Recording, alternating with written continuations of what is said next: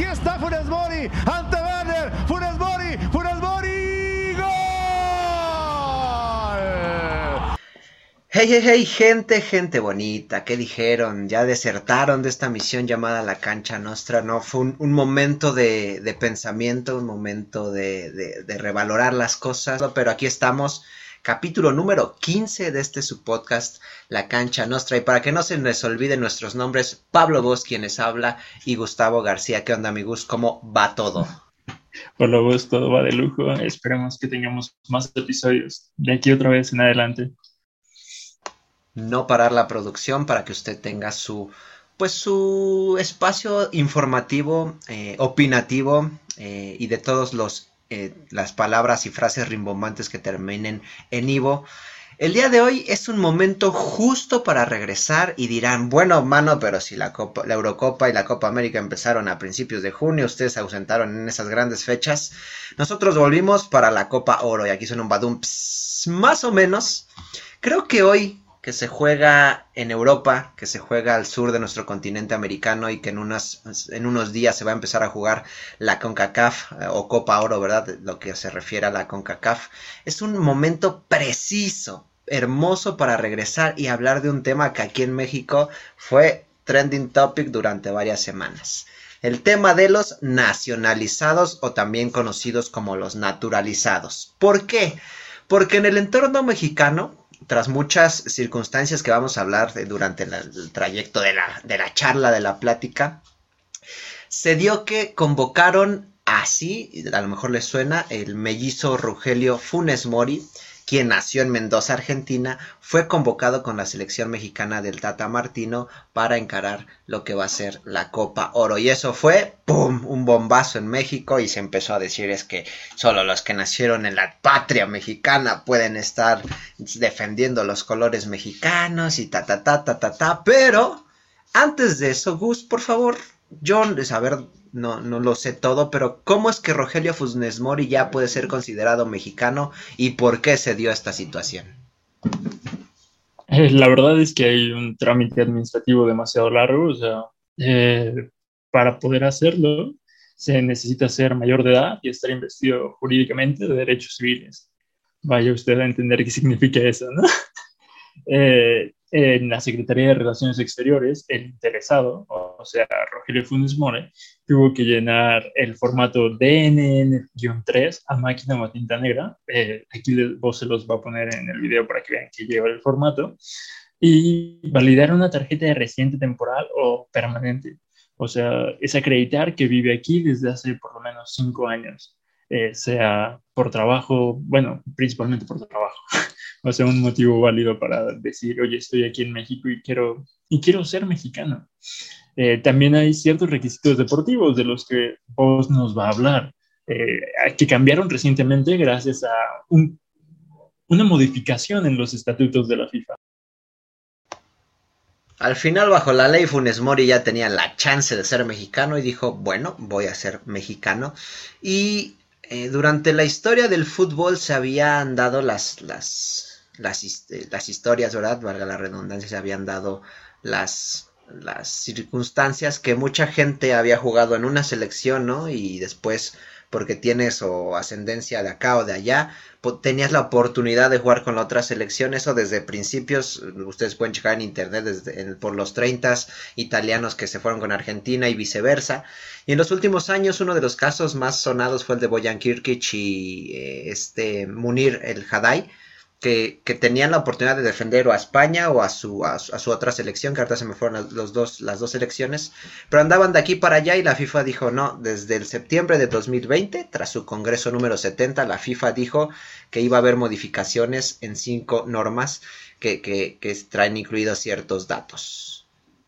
Eh, sí, bueno, esos datos es contar con la nacionalidad del país a representar antes de disputar minutos con su selección. O sea, no puedes eh, jugar con un equipo que, con el que no tienes el documento oficial de que representas, a, bueno, de que eres ciudadano de dicho país.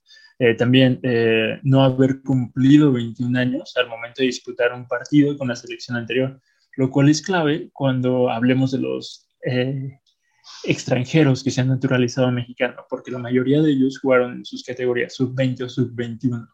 Eh, el otro rubro es no haber participado en más de tres partidos con la selección absoluta anterior. O sea, si tuviste más de 21 años y jugaste con la otra selección, mientras no hayan sido más de tres encuentros disputados, tienes todavía la posibilidad de representar a otra selección.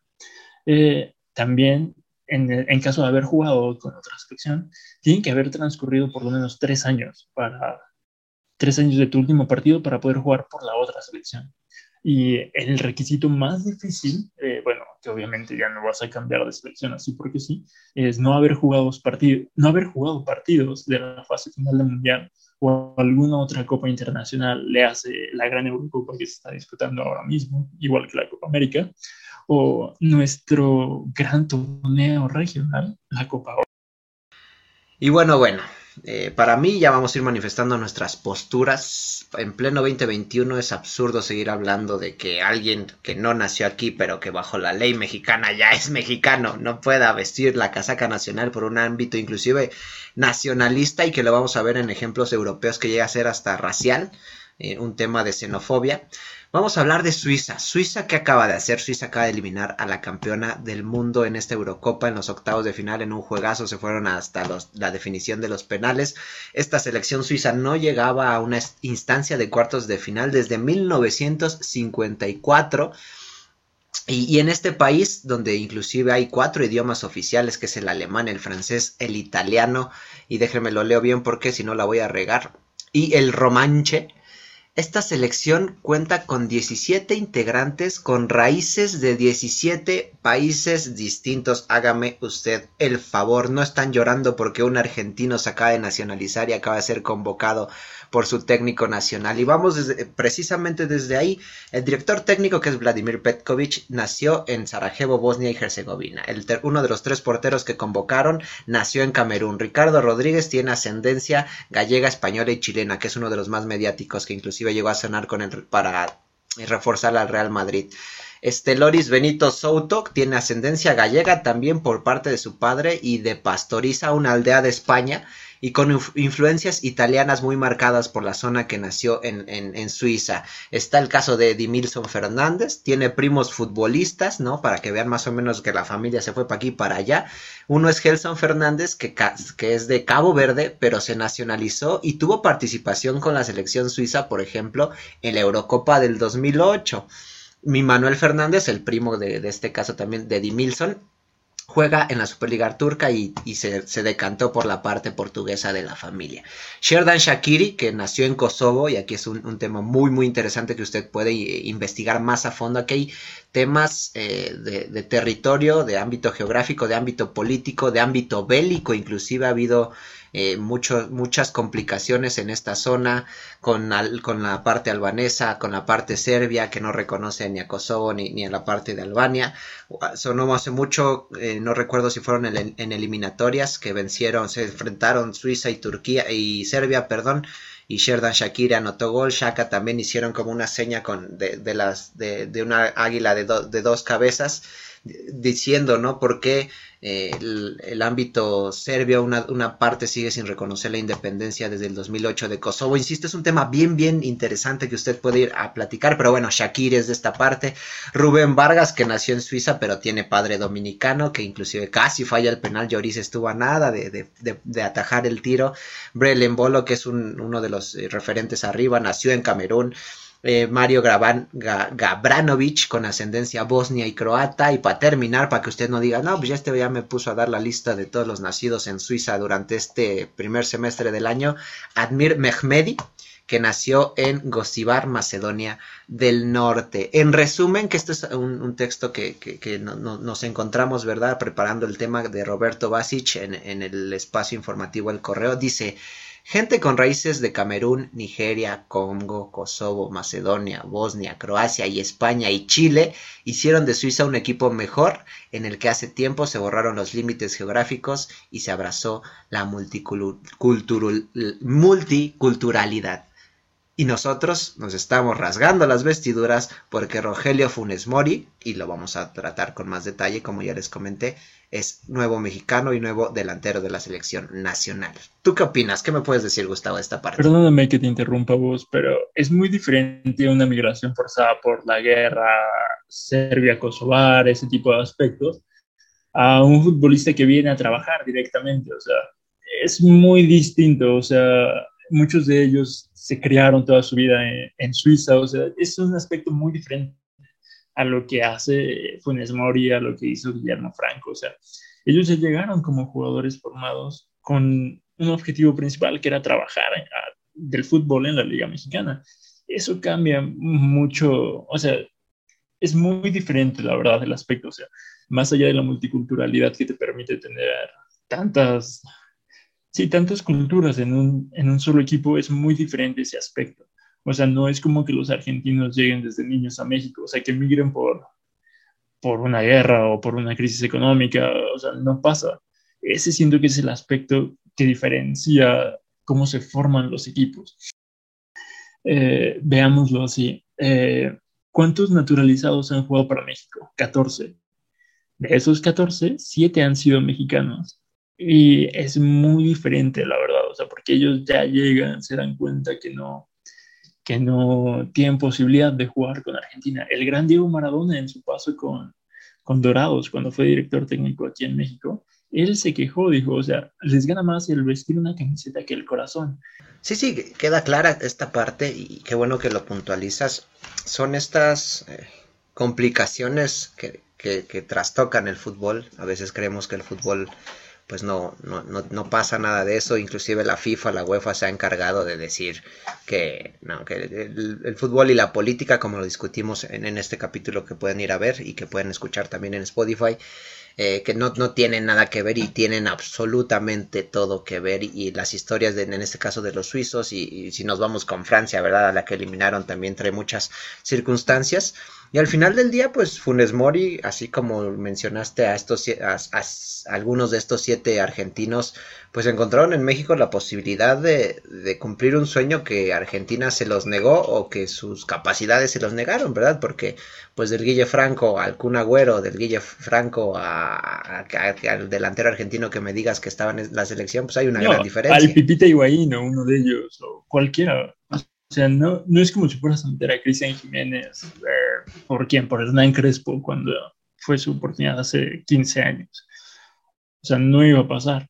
Ni a Germán Caballero le iba a quitar un lugar a una media de Argentina. O sea, no, no había forma. Sí, sí, es esta parte de todo lo, que ocurre alrededor de, del entorno que no encontraron cabida en esa selección y aquí en México pues tenían el papel, tenían la oportunidad dijeron pues de aquí soy y, es, y es muy respetable, ¿no? Al final del día, cumplir el sueño de, competir en una instancia como la Copa Oro, que te da el pase a, por ejemplo, la Copa Confederaciones internacionalmente. Y, a mí lo, lo que me, se me hace muy, muy interesante es eh, cómo mucha gente repite este, este discurso de, bueno, es que la selección mexicana es para el que nació en Tepito, para el que nació en Tamaulipas, para el que nació en Baja California, nos vamos hasta el sur de nuestro país, en Yucatán, en Chiapas bajo la ley mexicana y ya tiene, o sea, cinco años residiendo aquí con hijos mexicanos ya, con un patrimonio hecho en México, ¿por qué se le va a negar a Funes Mori y que es el siguiente tema si tú gustas pasar, ¿verdad? Eh, el tema de la necesidad hoy de un centro delantero que no se encuentra en serio en el entorno mexicano, en la liga, en el extranjero, en, ¿Qué pasó para que Funes Mori, dentro de todo lo, lo, que ya vimos de sus papeles, de que ya es mexicano, para que Funes Mori sea una opción muy viable, muy necesaria? ¿Tú le pondrías esa etiqueta? ¿Qué me dices de esa parte? Eh, yo creo que voy a parecer un cierto periodista de ESPN que siempre idolatra a un delantero que esté en Los Ángeles, pero si tú me vas a escoger entre Javier Chicharito Hernández y Rogelio Funes Mori, llevo a Chicharito. O sea, más allá de que esté vetado de la selección por Martino, por dimes y diretes que tuvo con ciertos jugadores, yo creo que tienes que llevar a quien esté en mejor momento. Eh, Funes Mori es un histórico de Monterrey, pero no está en su mejor momento. Chicharito que lleva 10 goles en 10, en 10 partidos en la MLS. Entiendo que la MLS no es la gran liga, pero está, está en, en, su momento Chicharito, está enfocado, está metiendo goles, está dando asistencias, está haciendo todo. Y hablando de la nacionalidad, eh, yo creo, bueno, hablando de los naturalizados y, nacidos normalmente en México, eh, yo creo que tienes que llevar al mejor jugador disponible. Y en este caso, Funes Mori y, Javier Hernández son los mejores jugadores disponibles.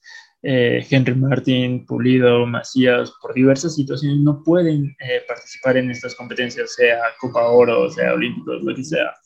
Eh, pero tienes que llevar al mejor jugador disponible sin importar si es naturalizado o no. Tenemos el caso de Ciña, era uno de los mejores mediocampistas en su época. Tanto, tanto así que es el naturalizado que más partidos jugó para México y en el Mundial de 2006 metió un golazo ante Irán. Entonces, si eres de los mejores jugadores disponibles que puede vestir la camiseta tricolor, tienes que estar ahí. En este caso, yo no, yo, yo no veo tan necesario a Funes Mori porque Chicharito está ahí, pero es de los mejores jugadores disponibles. Entonces lo llevas y armas una competencia entre tus dos mejores delanteros. Lamentablemente Raúl Jiménez no está, no está disponible y falta mucho en su recuperación. No sé qué piensas tú. Sí, creo que, que estamos en la misma, la misma línea de, a ver, es mexicano, es futbolista, medio sabe anotar goles, pues va para adentro, ¿no?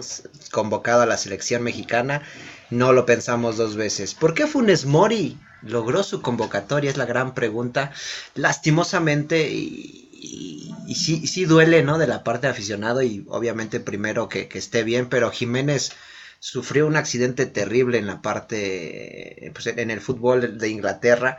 Es por eso que, el tridente de, lujo que teníamos en ataque con Lozano, con el Tecatito y Jiménez, pues se vino para abajo y se vino uno de los grandes problemas de los últimos partidos, de las últimas semanas, meses para Gerardo Martino, que es quien va a suplir al que estaba viviendo el momento más dulce de su carrera llamado Raúl Alonso Jiménez.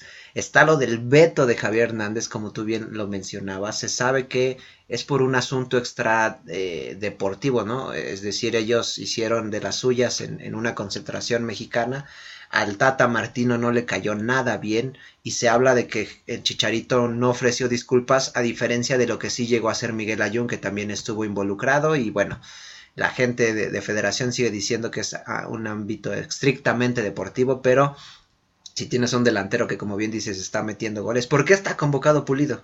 Porque Pulido se fue a la MLS y estaba metiendo goles, después vino la, la pandemia y tuvo un bajón ahí importante, pero porque Pulido estaba metiendo goles en la MLS y Chicharito lo está haciendo y sería la opción número uno porque es histórico, porque tiene experiencia en Europa, en México, en Estados Unidos, en mundiales, en todas las competencias que me digas. Y como bien dijiste, ni, ni, ni Henry Martín, ni Alan Pulido, ni JJ Macías han dado el ancho. O sea, los, los mexicanos, a lo mejor con JJ Macías es como está un poco más chavo, todavía tiene una opción de de seguir adelante. Lo hemos hablado de él, el Mudo Aguirre, eh, de, de, estos jugadores. De Santi Muñoz también. De Santi Muñoz, que pueden ser opciones muy, muy viables, muy, muy eh, presentes, pero que ellos van a hacer su proceso en, los Olímpicos. Entonces, creo que lo de Funes Mori, como bien decías, no es su mejor nivel, pero creo que se le metió a la cabeza y bien seriamente el superar al Chupete Suazo en Monterrey. Si tú te das cuenta desde esos tiempos, falló penales, no se le veía claro en las decisiones, eh, de cara a portería no la, no la tuvo clara. Para los que, bueno, yo también participo para, para, una revista digital, yo tenía la nota de Rogelio Funes Mori lista para que se publicara desde que metió su gol con San Luis y pasaban las semanas, y pasaban las semanas, y pasaban las semanas, y esa nota no se ha publicado porque Funes Mori no ha superado al Chupete Suazo, es un tipo comprobado, decía Gerardo Martino, y creo que lo cree él y, valga la redundancia, creo que yo también le creo, porque Funes Mori sí puede jerarquizar en este caso a la delantera mexicana, o sea, viene desde Argentina, un medio diferente, probó en, Europa, no le salió, pero desde que regresó a Monterrey ha sido uno de los máximos referentes en las delanteras de, la Liga MX, o sea, no, es, no, es, cualquier pelado, ¿no? Es decir, si, si, si Rogelio Funes Mori fuera nacido en Guadalajara, no le dices absolutamente nada aunque esté pasando un mal momento. Creo que esa es, la parte en la que volvemos a todo el tema de los naturalizados. Mira, podemos ejemplificar con un, ejemplo exactamente ahora mismo en la, Copa América. Tienes a Benjamín Antonio Brereton Díaz. ¿Te suena el nombre? Claro que no. Tal vez solamente si has jugado FIFA y has subido etapas desde la Championship, bueno, desde la cuarta edición inglesa. Eh, Benjamín Antonio Brereton Díaz es un anglo-chileno, o sea, sus papás, bueno, su mamá es chilena, su papá es inglés, él juega en el Blackburn Rovers de la segunda división inglesa y él jugó para Inglaterra en la sub-19 en la sub y en la sub-20 eh, no fue llamado, eh, o sea, como, como dirían los mexicanos, su proceso se truncó, quedó en segunda división, no progresó y por cuestiones de nacionalidad de la madre, le dijeron que podía jugar para Chile. ¿Y qué pasó? Está en un muy buen momento, tan así que gracias a él Chile le ganó a Bolivia en la fase de grupos de la Copa América. De no ser por su único gol, que creo que fue el único tiro a la portería de, la, de los chilenos, o sea, no hubo de otra. Entonces, si me dices que Funes Mori va a llegar en un momento igual de bueno que Brereton para Chile, bienvenido sea el mellizo, de verdad. Donde lo firmamos, caray, y también para que vea que no olvidamos a nuestra querida Copa América, aunque su nivel no ha sido bastante grato para ver, ¿verdad? El caso de es que, perdón, es que si me pones partidos que se van a tiempo extra y que terminan con 5-3, 3-3 y penales, ¿quién va a querer fumarse una Argentina-Bolivia después de eso? No, y o sea, quedas así, extasiado. Y aparte de que, pues, dos países que le iban a organizar se bajaron y terminó Brasil salvando el barco y la selección no quería, pero bueno, temas pero eh, es tristísimos. también tiene que ver con la pandemia, con el contexto sociopolítico de Colombia y las protestas contra el presidente. O sea, son muchos aspectos que, tal vez podríamos haber tratado en otros Argentina también se bajó, eh, todo un caso bien, bien complicado con, la pandemia en Latinoamérica. Pero el caso del delantero hoy peruano Gianluca Lapaduca, que es este, la Padula, perdón, la... Padula, Gianluca, es que me, me, sonó, quería hacer, tirar una rima aquí, Gianluca Lapadula, nacido en Piemonte, en, en Italia, que tuvo participación con, con la Zurra, eh, pero hoy ya con Perú tiene siete partidos oficiales mm, y cuatro en eliminatorias y tres en Copa América y ha sido clave para que Perú tuviera una para que reviviera en, las eliminatorias porque estaba hasta abajo, lograron eh, dar un batacazo, se metieron otra vez a la pelea, complicado.